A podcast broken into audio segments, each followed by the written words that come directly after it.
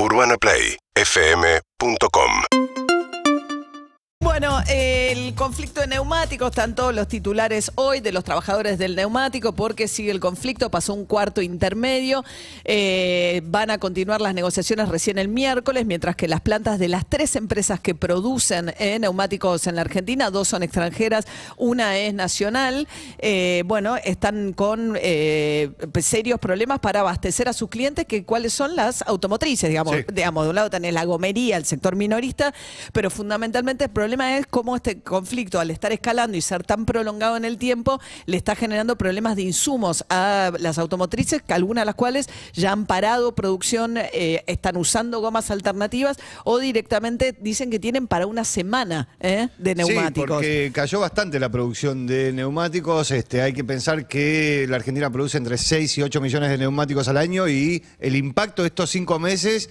ya significó una caída de casi 2 millones de unidades. Ah, es un montón. Es un montón. Vamos a hablar de autos y de neumáticos y otras cuestiones con Martín Supi, presidente de Fiat, Jeep y Ram. Eh, el grupo se llama Stellantis Argentina, que es el que reúne a todas estas marcas. ¿Qué tal, Martín? Buen día. Buen día, María, ¿cómo estás? Bien, muy bien. Un gusto. Bueno, ¿cómo están ustedes con el tema eh, neumáticos y la producción? ¿Cómo los afecta el conflicto? Y bueno, nos afecta de manera directa, ¿no? Claramente estamos preocupados porque vemos que pasan los días, no se resuelve el conflicto. Claramente, ten en cuenta que la cadena de valor automotriz se siente golpeada porque uno piensa solamente en los productores de neumáticos y la realidad es que atrás de los productores de neumáticos estamos nosotros como las terminales productoras de los vehículos, los concesionarios con, con todos los empleados que mueven claramente las redes de concesionarios y obviamente si nosotros no producimos afectamos todo lo que son nuestros proveedores, todo lo que es la cadena de producción este, completa, así que estamos esperando alguna solución por parte de claramente de las empresas, del sindicato, del gobierno, que pueda poner un poquito más de claridad sobre el tema y tener este, la posibilidad de, de producir normalmente. En nuestro caso, te diría que tenemos todavía para una semana más de producción, pero después ya nos, nos vemos afectados. Una semana. Seguramente vamos a tener que afectar. Sí, una semana No es más mucho. tenemos de, de stock. No, no, es muy poco. ¿Cuánto, ¿Con cuántos stocks Trabajamos- suelen trabajar para, como para darnos una idea?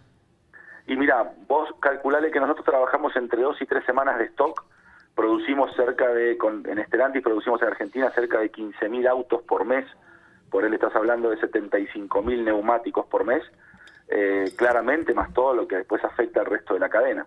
Claro. Pero bueno, hoy en nuestro caso, de las dos, tres semanas que tenemos normalmente, Ah, nos queda normalmente- solamente una semana. Claro. ¿Y a ustedes a quién le compran? ¿A Fate, Pirelli, Bridgestone? Por lo que uno va descubriendo con este conflicto y leyendo un poco, cada una de estas eh, de automotrices suele tener con, convenio principalmente con alguna de las tres. Sí, en nuestro caso es Pirelli. Nuestro Ah. proveedor de neumáticos es Pirelli. Bien. Estamos charlando con Martín Supi, que es presidente de Fiat. Eh, Argentina, ustedes lo que hacen es el, el auto más vendido, que es el, el- ¿no? El, El el Fiat Cronos. Cronos, sí, lo producimos en nuestra planta de Córdoba, en Ferreira, ya desde el 2018 que lanzamos el, el- el vehículo y hace 26 meses que es líder en Argentina, líder de ventas en Argentina. ¿Qué es precio, digamos, eh, de- dentro de los... Porque usted es, un, es producido todo acá en Argentina, ¿es más barato que los que tienen componentes importados? ¿Cómo es eso? Bueno, ahí, ahí juega cuál, cuál es la integración local que tiene el vehículo que vos producís en el país. ¿no? En nuestro caso, el caso del Cronos es, eh, eh, en el caso del Cronos es el vehículo más con mayor integración local dentro de lo que es la producción en Argentina de todas las marcas. Nosotros tenemos una integración local del 48%, quiere decir que 48% del auto es de piezas argentinas o locales, de proveedores locales, y el 52% tenemos que importarlo. Para que tengas un promedio de industria, la industria viaja más o menos entre un 35 y un 40% de integración local y un 60% de piezas importadas. Claro, que ahí ustedes tienen el otro, ¿no? Eh, Discusión con el gobierno con el tema de la importación de eh, autopartes, ¿no? Sí, bueno, existe claramente una, una balanza comercial entre Impo y Expo, por el cual eh, vos tenés lógicamente un cupo o dentro de esa balanza la posibilidad de exportar y, y en contrapartida poder importar, por un lado las piezas para producción y por otro lado lo que es lo que nosotros llamamos el resto del line-up, ¿no? el resto de nuestros productos que son importados. Así que en esa dentro de esa balanza nos movemos como para poder claramente, principalmente tener las piezas de producción y poder este, darle sustentabilidad a la fábrica y después obviamente traer el resto de los modelos que son importados y que completan toda la oferta de la gama. Claro. ¿A cuánto está un Cronos cero kilómetro? Bueno, hoy en día vos arrancás en 3.200.000 pesos dentro de lo que es, este, tenemos tres versiones, una versión drive, una versión, este, hoy son 1.3, una versión manual y una versión automática. eh, y, y claramente tenemos un desarrollo muy importante dentro de lo que es el canal de plan de ahorro. Prácticamente el 50% de nuestra venta pasa a través del canal de plan de ahorro porque el otro punto en Argentina que también es necesario es que no hay muchísimo mercado financiero. La gente Claro. cuando quiere financiar un auto no encuentra créditos blandos o créditos baratos. Y no, Así con esta inflación, una- claro. O, o sea que la mayoría se venden a través del plan de ahorro. Eh, igual, los autos a nivel dólar siguen siendo mucho más caros en Argentina, ¿no? Eh, Mira, siempre en Argentina el vehículo de entrada históricamente costó 10 mil dólares. Estamos hablando de un vehículo de entrada, un vehículo de gama baja, podríamos decir un NAO, un BH. Hoy en día 10 mil dólares, billetes, estás hablando de que son 2 millones 800 mil pesos o por ahí. Eh, a nivel dólar están... Claro, depende qué diría, dólar tomes.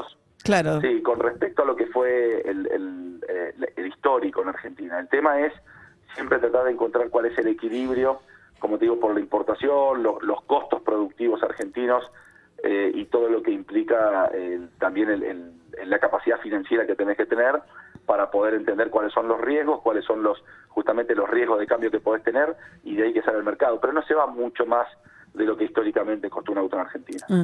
¿Y el mayoritariamente se elige automático o manual? Mi- Mira, en, en el mundo la, la, la tendencia es que la gente cada vez más busca un vehículo automático. En Argentina todos los años aumenta este porcentaje. Hoy en día el mercado argentino está, te diría, en un 65% manual y 35% automático. Pero crecemos en el mercado cerca de un 5% por año que eligen más automáticos que manual. Yo creo que va a ser como la tendencia mundial en el cual el vehículo automático de acá 5 o 6 años en Argentina será seguramente mayoría frente frente al manual. Ajá. La comodidad del automático este, claramente no sí, tiene yo no me acostumbro. Aprendí a manejar con el manual y todavía me da como, me gusta más el manual, pero... eh, Ah, sí, pero nada, es por, supongo por cómo uno arranca a, a manejar. Bien, y, eh, y el, el híbrido en algún momento todavía son como muy inaccesibles, ¿no? Pero ir hacia otro tipo de, de energía. Y ten en cuenta que el mundo cambia para lo que tiene que ver con el vehículo eléctrico. Eh, en Stellantis nosotros, por ejemplo, tenemos un programa que se llama Dare Forward 2030 que habla de lo que es la reducción de carbono. Tener en Europa y Estados Unidos un 100% de vehículos carbono cero y en, en, en el resto de los países, Sudamérica, para posterior al 2030. 2030, esa es la Eh, meta de la Unión Europea, ¿no? Puro Sí. auto eléctrico en el 2030. Ahora con el tema de la crisis de Ucrania, algunos dicen que algunas de esas metas se tendrían que revisarlas, habrá que ver.